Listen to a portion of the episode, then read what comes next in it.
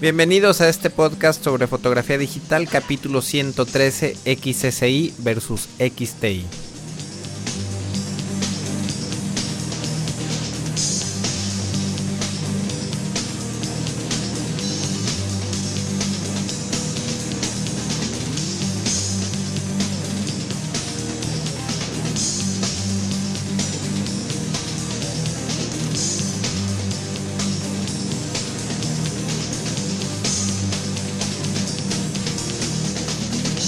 Amigos y amigas? ¿Cómo están todos? Bienvenidos al capítulo 113 de este taller en línea sobre fotografía digital.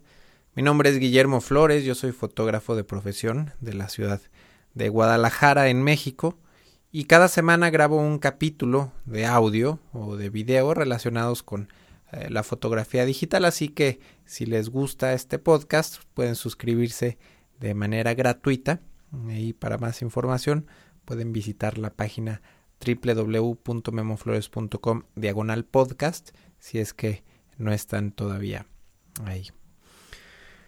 Eh, pues bueno, si vieron el capítulo anterior de video, recordarán que hablé pues a grandes rasgos de mi nueva adquisición, una cámara Canon XSI.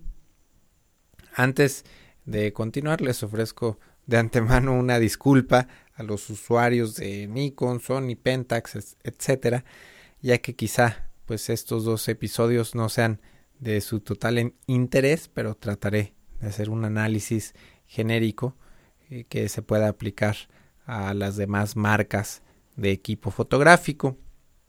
Primeramente, eh, las pruebas que les voy a presentar, pues no son pruebas eh, científicas de laboratorio, son simplemente experiencias, eh, pros y contras que he encontrado en mi cámara utilizándola eh, pues de manera cotidiana eh, después de, de, una semana normal de trabajo, bueno, una semana ardua de trabajo más bien, en donde estuve tirando más de 2.500 imágenes en todo tipo de condiciones de iluminación, tanto en estudio como en locación y diferentes estilos de fotografía, de moda, eh, producto, eh, arquitectura, etc. Desde que se anunció eh, la cámara, sabía que, que el formato de la batería y de las tarjetas de memoria habían cambiado, lo cual pues no me agradó mucho que digamos, ya que los cerca de, de 10 gigabytes de tarjetas compact flash que tengo y las cuatro baterías anteriores y dos cargadores anteriores pues pasaron a tener muy poco uso. Y bueno pues sobre todo quedarán eh, solamente eh, como respaldo para un segundo cuerpo. Un pequeño inconveniente que no esperaba era que en ninguna tienda fotográfica de Guadalajara pude encontrar una segunda batería para mi cámara.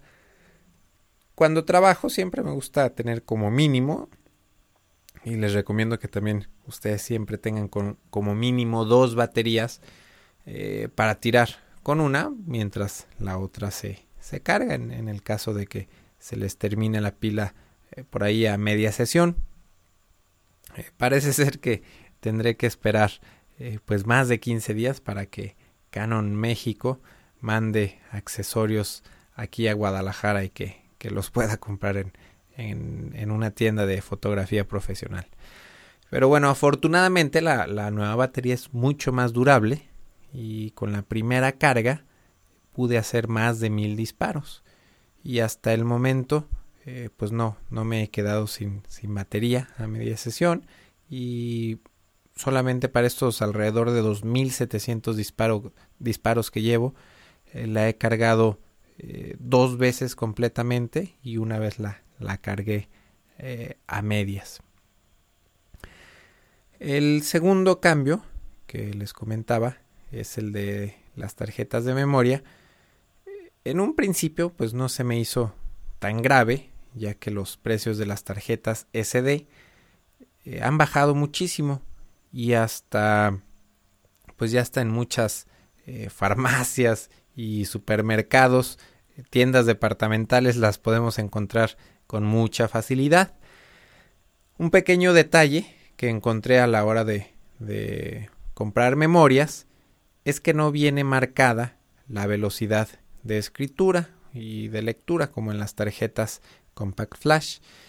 Y pues lamentablemente los vendedores en, las tiendas de fotografía profesional eh, pues muchas veces no tienen la información adecuada.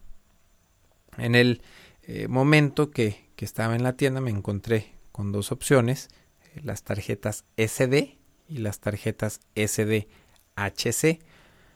La verdad es que no había investigado, no he investigado detalladamente la diferencia que hay entre estos dos tipos de tarjetas y la vendedora solo me pudo decir que la SDHC, las tarjetas SDHC pues eran mejores porque porque eran más rápidas y bueno, lo único que hice rápidamente fue tratar de comparar la velocidad de escritura dentro de la cámara y sí aparentemente son un poquito más rápidas estas tarjetas SDHC, pero como les digo no he podido investigar eh, a fondo las diferencias entre estas dos tarjetas.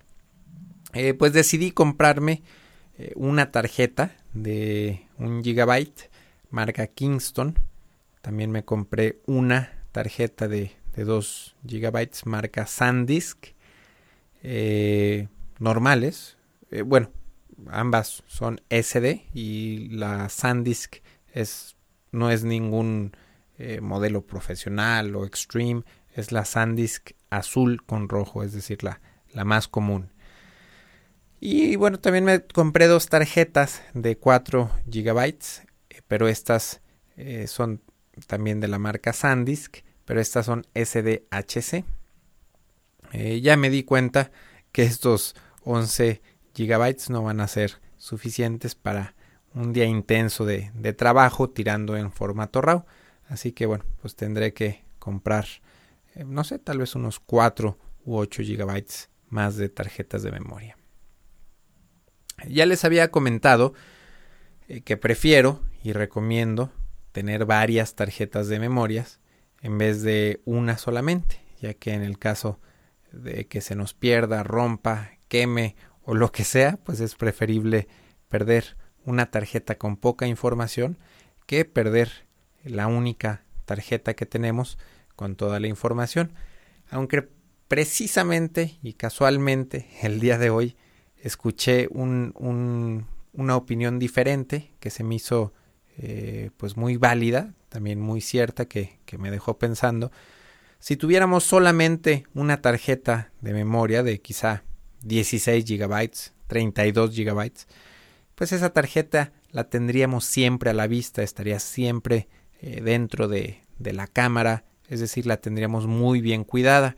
Y al tener varias tarjetas, bueno, pues siempre está el riesgo de que nos podemos confundir eh, cuál eh, está llena, cuál está vacía, o en el cambio, del simple hecho de al, al, estar cambiando las tarjetas, bueno, pues hay un poquito más de riesgo de que se nos pueda caer o en fin, que se nos pueda perder la tarjeta. Si la estamos si la cambiamos en medio de una toma muy importante, bueno, quizá la echemos rápidamente al bolsillo, que lo he hecho, y ya después se nos revuelve o se nos olvida, en fin, entonces eh, pues también me, pareció un argumento muy válido tener una sola tarjeta de memoria. Entonces, bueno, pues a la primera oportunidad que tuve, pues estrené eh, esta tarjeta de una de las tarjetas de 4 eh, gigabytes y estuve tirando fotografías para unos trabajos aquí en el estudio.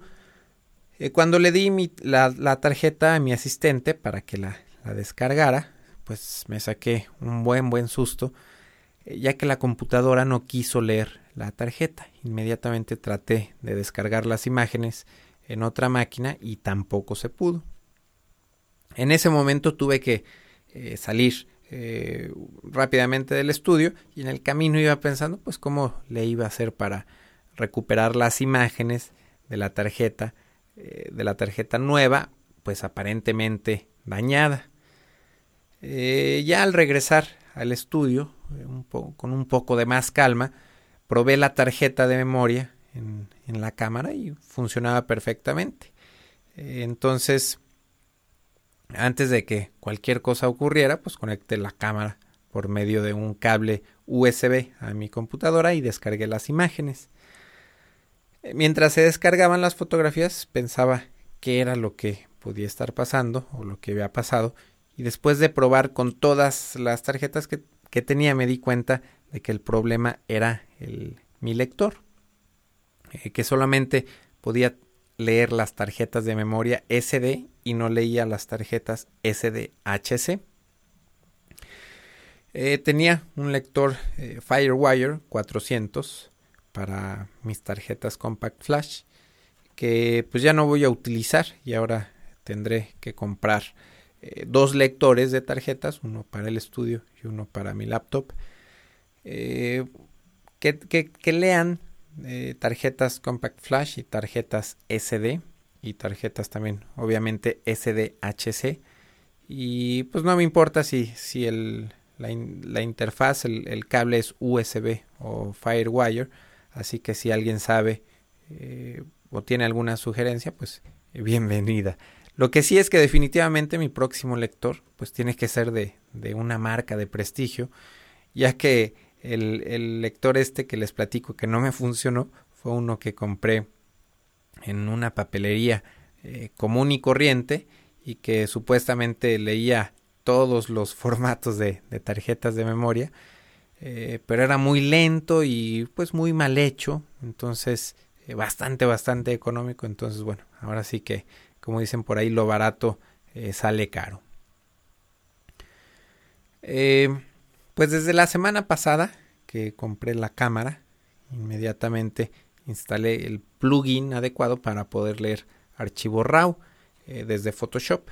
La versión más reciente del Adobe Camera RAW eh, me parece que es la 4.4.1 y también tuve que actualizar a la versión más reciente de Lightroom que es la 1.4.1. Hay que tener en cuenta y recordar que para leer este tipo de archivos de cámaras digitales recientes es obligatorio eh, tener la versión más reciente de Photoshop, que actualmente es la CS3. Eh, los usuarios de Photoshop CS2 no pueden leer directamente archivo RAW de cámaras reflex digitales de modelos recientes. Eh, para leerlas, los usuarios del CS2 necesitan un convertidor como el convertidor Adobe DNG o utilizar eh, programas gratuitos como el GIMP, que de hecho por ahí me, acaban de sugerir que hablara un poquito más del GIMP. En algún capítulo próximo vamos a estar hablando sobre este programa gratuito para editar y corregir imágenes. Eh, claro que al comprar una cámara reflex digital, pues esta viene con software incluido para leer y para procesar archivo RAW. En el caso de Canon viene también un programa sencillo para ver y organizar fotografías eh, viene un programa un poco más completo para revelar eh, los archivos RAW. Viene otro para controlar la cámara de manera remota y otro para unir una serie de fotografías en una sola imagen eh, panorámica. Me parece que ya hemos hablado de, del PhotoStitch en algún capítulo pasado.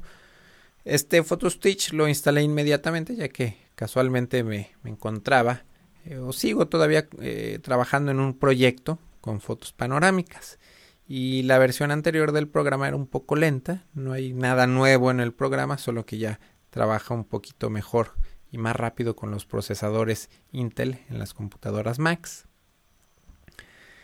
Eh, también instalé una aplicación para poder controlar de manera remota mi cámara e instalé la opción para supuestamente eh, controlarla de manera remota inalámbrica, que ya hablaremos un poquito más adelante de esto. La aplicación que me urgía probar era el DPP o Digital Photo Professional. Mm, hace relativamente poco tiempo me enteré que este programa permitía corregir la aberración cromática de manera automática en las cámaras y eh, bueno con cierta combinación de lentes y con algunas algunos cuerpos solamente de Canon. Eh, revisé incluso la lista de, cámaras y lentes compatibles y es una lista bastante grande que creo que supera la lista de cámaras y lentes compatibles con el programa DxO, eh, aplicación que también en, en un pasado había recomendado para este tipo de correcciones. Todavía no he tenido la oportunidad de corregir la aberración cromática y la distorsión de lentes eh, de manera detenida. Solamente hice algunas pruebas muy rápidas y no he podido comparar los resultados con los obtenidos eh, con DxO.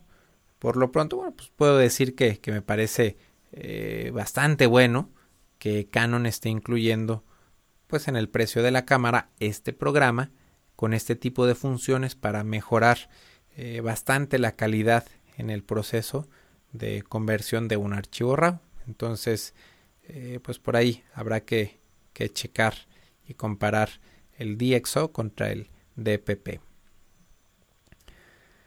Eh, vamos a hablar sobre la resolución ahora. La XSI tiene, tiene 2 megapíxeles más de resolución y captura las imágenes con mayor profundidad de color cuando tomamos fotos eh, con archivos de tipo RAW. Eh, eh, cuando comparándolos con, con, su hermanita menor, la cámara XTI, que fue mi, mi cámara principal anterior. La captura de fotografías RAW a 14 bits fue una noticia que, que me alegró bastante desde que Canon anunció esta mejora el año pasado en la cámara 1DS Mark, Mark III. Y me alegró aún más la noticia cuando supe que la, que la 1D Mark III, la 40D y la XSI también capturaban imágenes a 14 bits por canal. Eh, la razón de mi alegría era porque pensaba que de alguna manera se iba a mejorar, eh, aunque fuera un poco, el rango dinámico de estas cámaras. Así que en esta primera semana de uso hice dos pruebitas eh, para comparar el rango dinámico y la reproducción de color entre las cámaras XTI y la XSI.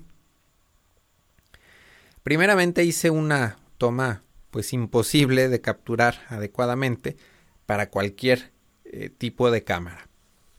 Y esta toma fue eh, una fotografía a contraluz en la playa, tomando unos muebles eh, de madera oscuro, eh, de madera oscura, que se encontraban en el interior de, de un lobby y por, la ventana se podía ver pues el cielo azul, nubes, cascadas, palmeras muy iluminadas por, el sol que, estaba bastante fuerte, ¿no? La idea de la prueba era tomar una foto en donde estuvieran eh, subexpuestos los muebles, la madera oscura, eh, que estaba en el interior, y eh, que también estuviera sobreexpuesto el fondo que estaba en el exterior. para posteriormente tratar de recuperar algo de detalle en las sombras y también en las altas luces pues la intención era comparar los resultados.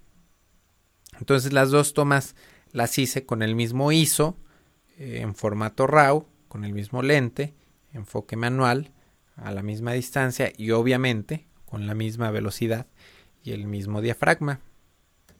Como les comenté al principio de este capítulo, esta prueba no tiene eh, pues nada de científico, solamente quería probar pues una aplicación de la vida real y comparar los resultados.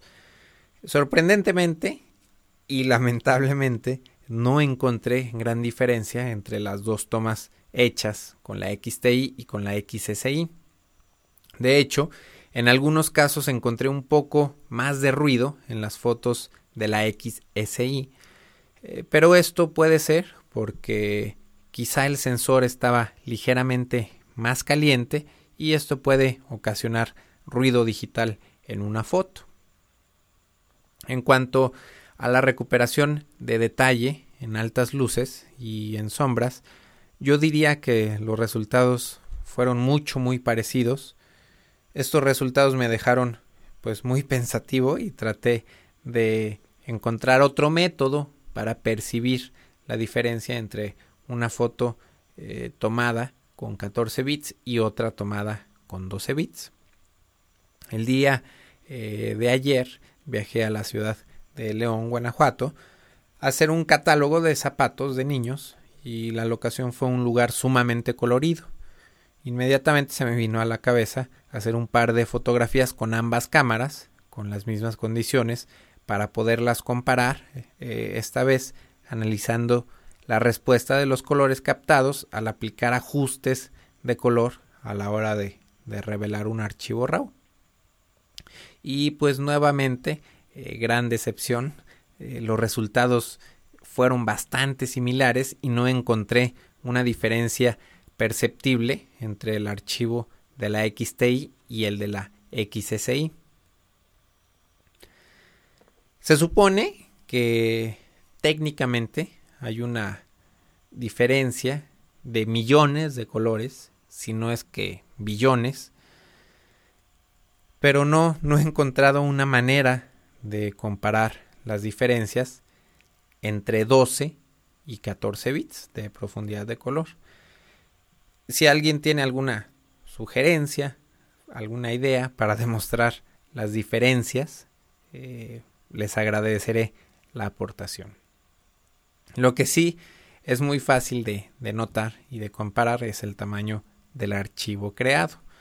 Para el mismo encuadre de, de ejemplo que les platiqué, la XTI hizo un archivo RAW de 9.4 megabytes de tamaño en disco duro mientras que la XSI creó un archivo de 15 eh, megabytes, es decir, más del 50% de incremento en tamaño del archivo. Claro que la XSI tiene aproximadamente un 20% más de resolución y se supone que captura millones y millones de colores más que la XTI, lo cual supongo que justifica este incremento en el tamaño del archivo. Después de darme cuenta de estos detalles, eh, pues estoy pensando seriamente que 12 megapíxeles a 14 bits quizá sean demasiado para mí. Eh, hace poco un cliente hizo una impresión de, de más de 5 metros de alto de una fotografía que fue tomada con 10 megapíxeles de resolución y 12 bits con resultados muy eh, pero muy buenos, impresionantes me, atrevería a decir incluso, ¿no?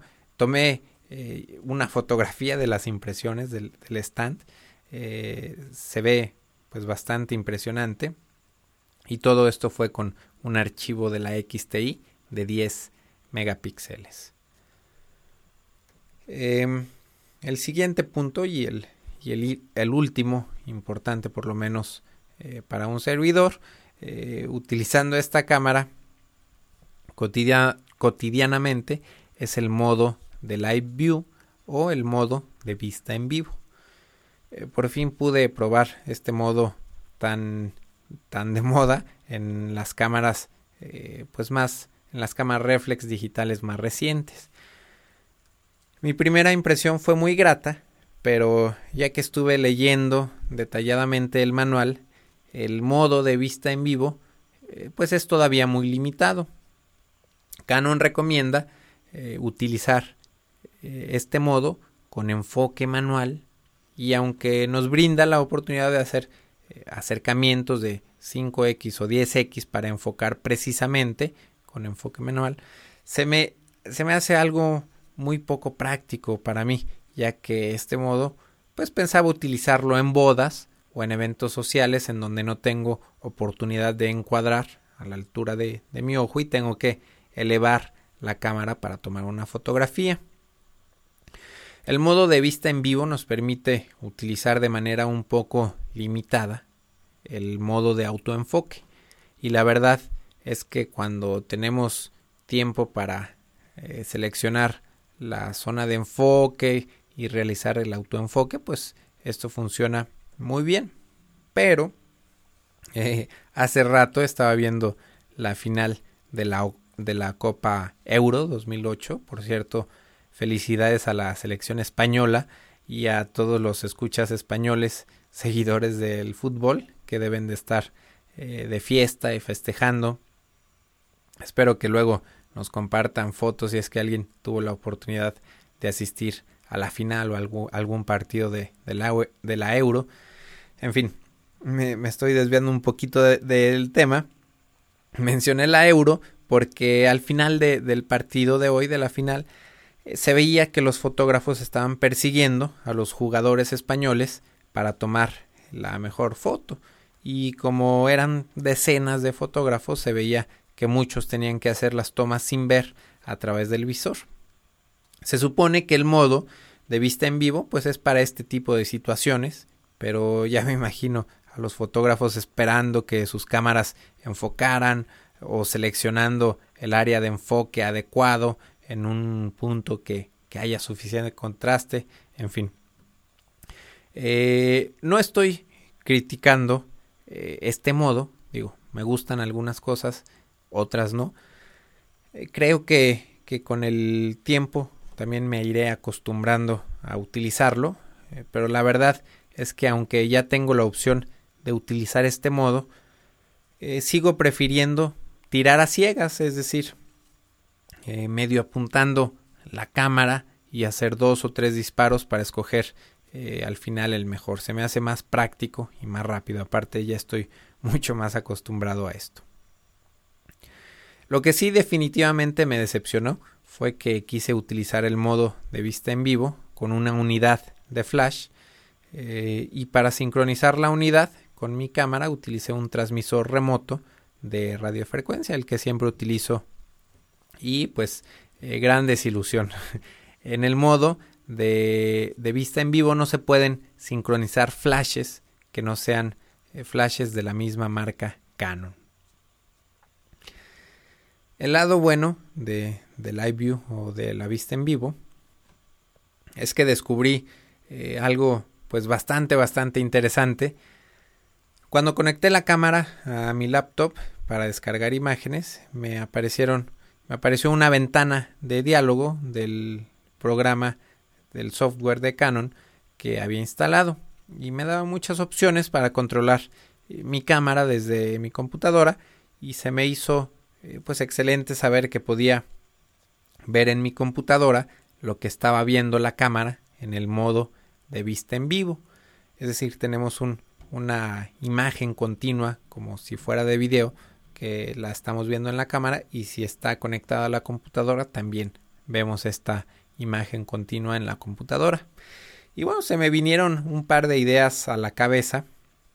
La primera es que puedo estar en alguna playa exótica de Tailandia con mi laptop y mis ayudantes en el estudio pueden tener la cámara en modo live view conectada a una computadora y esa computadora conectada al iChat, que es un servicio de videoconferencia que tiene el sistema operativo Mac. Y bueno, yo en Tailandia puedo eh, compartir la pantalla, ah, la pantalla de, la computadora de mi estudio a través de este iChat y puedo ver lo que ve la cámara y pues puedo obviamente corregir eh, velocidad en eh, velocidad de, de obturación, el diafragma, el ISO, el enfoque eh, y cuando todo esté listo, bueno, pues puedo hacer eh, clic con la barra espaciadora de mi laptop. Eh, todo esto desde Tailandia y a través de internet. si algo no me convenciera en, la foto, pues estoy viendo a la modelo en vivo a través de la cámara, a través de las computadoras y puedo pedir a mi asistente que por el iChat, que, que es decir, hablando simplemente con él, eh, que ajuste encuadre, que abra o cierre el cuadro, que suba o baje la, potencia de algún flash, eh, no sé, que le pongan o quiten eh, maquillaje a la modelo, en fin. también pues, se me vino a la cabeza la, la, idea de si tuviera cuatro cámaras con modo de vista en vivo, con cuatro laptops, con cuatro asistentes, pues podría dirigir cuatro sesiones de, fotografía desde la comodidad de mi estudio. O pues en un futuro muy próximo, yo creo que muy próximo, desde un teléfono celular, desde el, el iPhone que, que pues tiene muy buena comunicación con las computadoras eh, Mac y yo creo que próximamente este iPhone puede tener integrar la función del iChat y siendo así bueno podríamos hacer todo esto desde un teléfono celular en cualquier parte del mundo. Eh, otro uso muy práctico que le encontré al modo de vista en vivo es compartir pues compartir con ustedes eh, lo que estoy viendo durante una sesión de fotos, incluido el histograma. ¿Se acuerdan que hace poco les preguntaba si sabían cómo podía mostrarles de manera sencilla, que no implicara mucho trabajo, el histograma de cada una de las fotografías que tomo? Bueno, eh, pues creo que el modo de vista en vivo, controlado de manera remota desde eh, desde mi computadora, pues puede ser la solución. Eh, también imagínense que un día algún podescucha desde España o desde cualquier parte del mundo necesita un poco de ayuda para tomar unas fotos. Pues sería interesantísimo si alguien tiene una cámara con modo de vista en vivo que puedan controlar desde una computadora con sistema operativo Mac OS 10.5 eh, pues quizá les pueda ayudar a dirigir una sesión o a montar iluminación, eh, ajustar eh, velocidades, diafragmas, sugerir encuadres, en fin, todo esto, como les digo, a través del Internet. De hecho, me encantaría hacer un experimento con este método, así que si alguien tiene el equipo necesario que menciono, bueno, pues póngase en contacto conmigo para ver si hacemos por ahí algunas pruebas. Eh, lo que me veía emocionado aún más de, todo esto del modo de vista en vivo era que, cuando instalé los programas que Canon incluye con la cámara, había uno para hacer todo esto que les platico eh, de manera inalámbrica, eh, utilizando un accesorio de Canon WFT, que es, bueno, son las abreviaciones, que en español es transmisor inalámbrico de archivos. Eh, con este accesorio podemos conectar la cámara a una red y hacer pues todas estas maravillas que les estaba platicando sin absolutamente ningún cable. Pero eh, aparentemente pues aún no hay un transmisor eh, WFT para la XSI y no sé si vaya a existir en un futuro cercano. Si no, bueno, pues la cámara 40D es una opción que sí tiene eh, la posibilidad de utilizar este accesorio. Pero bueno, si me gusta usar esa función, pues pensaremos en un futuro cambiar a una 40D. Eh, quiero mencionar dos pequeños detallitos que me agradaron referentes a los controles de la cámara. El primero es que tenemos un botón dedicado eh, exclusivo para seleccionar el ISO. Y el segundo detallito es que en el menú tenemos una opción llamada Mi menú, que aquí podemos añadir las funciones de, pues, del menú que utilicemos con mayor frecuencia. En mi caso, las, funciones que más utilizo, de hecho son las únicas funciones del menú que utilizo, creo, eh, es formatear seleccionar la calidad de la fotografía, el ajuste fino o desplazo de balance de blancos, autorrotación y bloqueo del espejo. Entonces, eh, pues es bastante, bastante conveniente esta opción de mi menú. Eh, mi mayor queja eh, hasta el momento de la cámara es que para seleccionar o cambiar el punto de enfoque forzosamente tengo que presionar primero el botón de selección de puntos de enfoque y esto me resulta un poco incómodo, sobre todo cuando estoy tomando una fotografía desde un ángulo raro, como por ejemplo cuando estoy tirado en el piso y no sé, sosteniendo la cámara en modo vertical o, que tengo una posición rara, a veces es difícil eh, hacer la pues la combinación de teclas para, para lograr cambiar el punto de enfoque. Con las cámaras anteriores de Canon, me parece que desde la 20D la, la selección de puntos de enfoque se podía configurar para hacerla directamente al presionar los botones de navegación y de selección. Entonces esperemos que, que este eh, pequeño inconveniente se pueda corregir desde una actualización de firmware. Esto claro, si es que habemos suficientes usuarios eh, con esta queja para Canon. Eh, finalmente, y en conclusión, creo que la, la cámara XSI es una excelente cámara. para mi gusto, pues serían suficientes 10 megapíxeles, para mi gusto son suficientes 10 megapíxeles y 12 bits eh, para hacer más ligero y más práctico el flujo de trabajo. Eh, si alguien está indeciso entre la 40D o la XSI, pues bueno, yo recomendaría a ojos cerrados eh, la 40D. si alguien está indeciso entre la XTI o la XSI, yo recomendaría la XTI, a menos de que fuera indispensable la, la función de vista en vivo. Eh, finalmente, bueno, pues ya decidí, después de todo, este indecisión que tenía de, cambiarme a Sony, etcétera, pues ya decidí quedarme con Canon, abandonar la idea de cambiarme totalmente a Sony.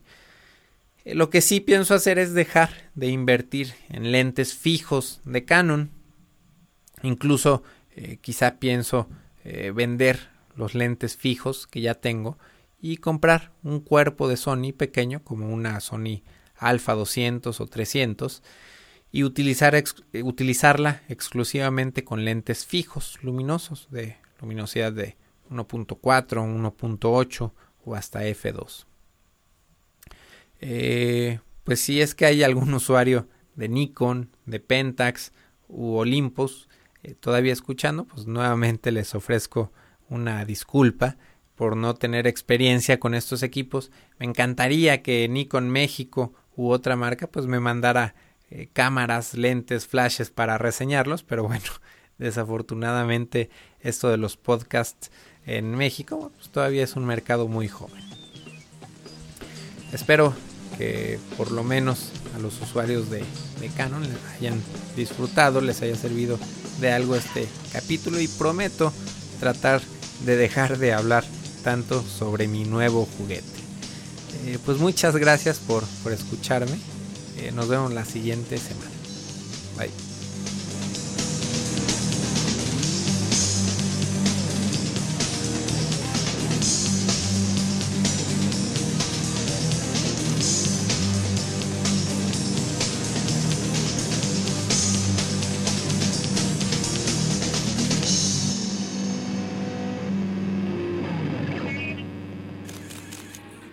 photocastnetwork.com, your photography resource in the potosphere. photocastnetwork.com